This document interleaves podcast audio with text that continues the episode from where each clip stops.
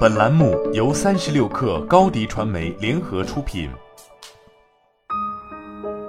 本文来自三十六氪神医局。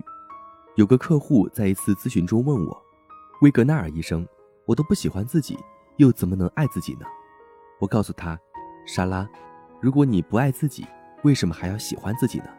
莎拉是我的一位客户，她一直在贬低自我价值，一直陷入生活的挣扎。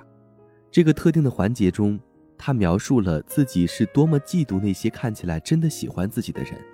或者至少没有明显厌倦自己的人，莎拉坚信，只要她更喜欢自己，她就能克服许多其他的困难，比如社交焦虑、拖延症和节食自毁。说实话，我并不反对莎拉的观点。如果更喜欢自己，她的很多问题会更容易解决；如果她有更多的自我价值，很多想法也都会发生改变。显然，如果你没有对自己作为一个人的全部价值感到不满，那么至少克服焦虑会更容易一些。我不同意莎拉观点之处，更多的是关于下一步该做什么。莎拉认为，她需要对自己有更好的感觉，来提高她的自我价值，停止拖延，坚持节食饮食等等。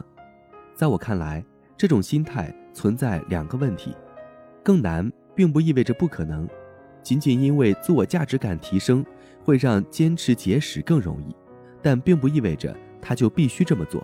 如果你不愿意做有挑战性的事情，那又怎么能提升自我价值呢？现在我并不是说我能回答自我价值是如何产生并提升的，但我可以告诉你，只是单纯的希望而不去行动是不会实现的。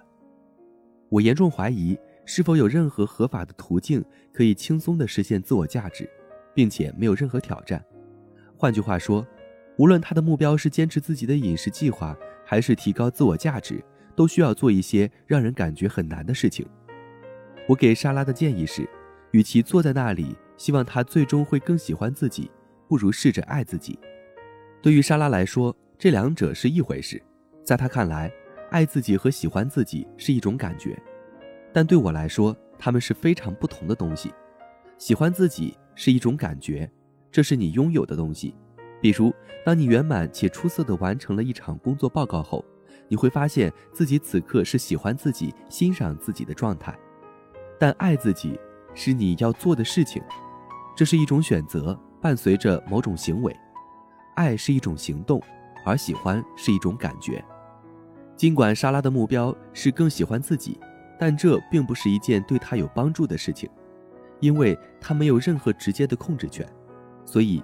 相比于更喜欢自己，首先我们要做到的是要自爱。就像任何一种情绪或感觉一样，喜欢只是间接的产生于你经常做和想做事情的结果。因此，我建议大家多爱自己一点，因为无论你有什么感觉，你都可以用爱自己的方式来对待自己。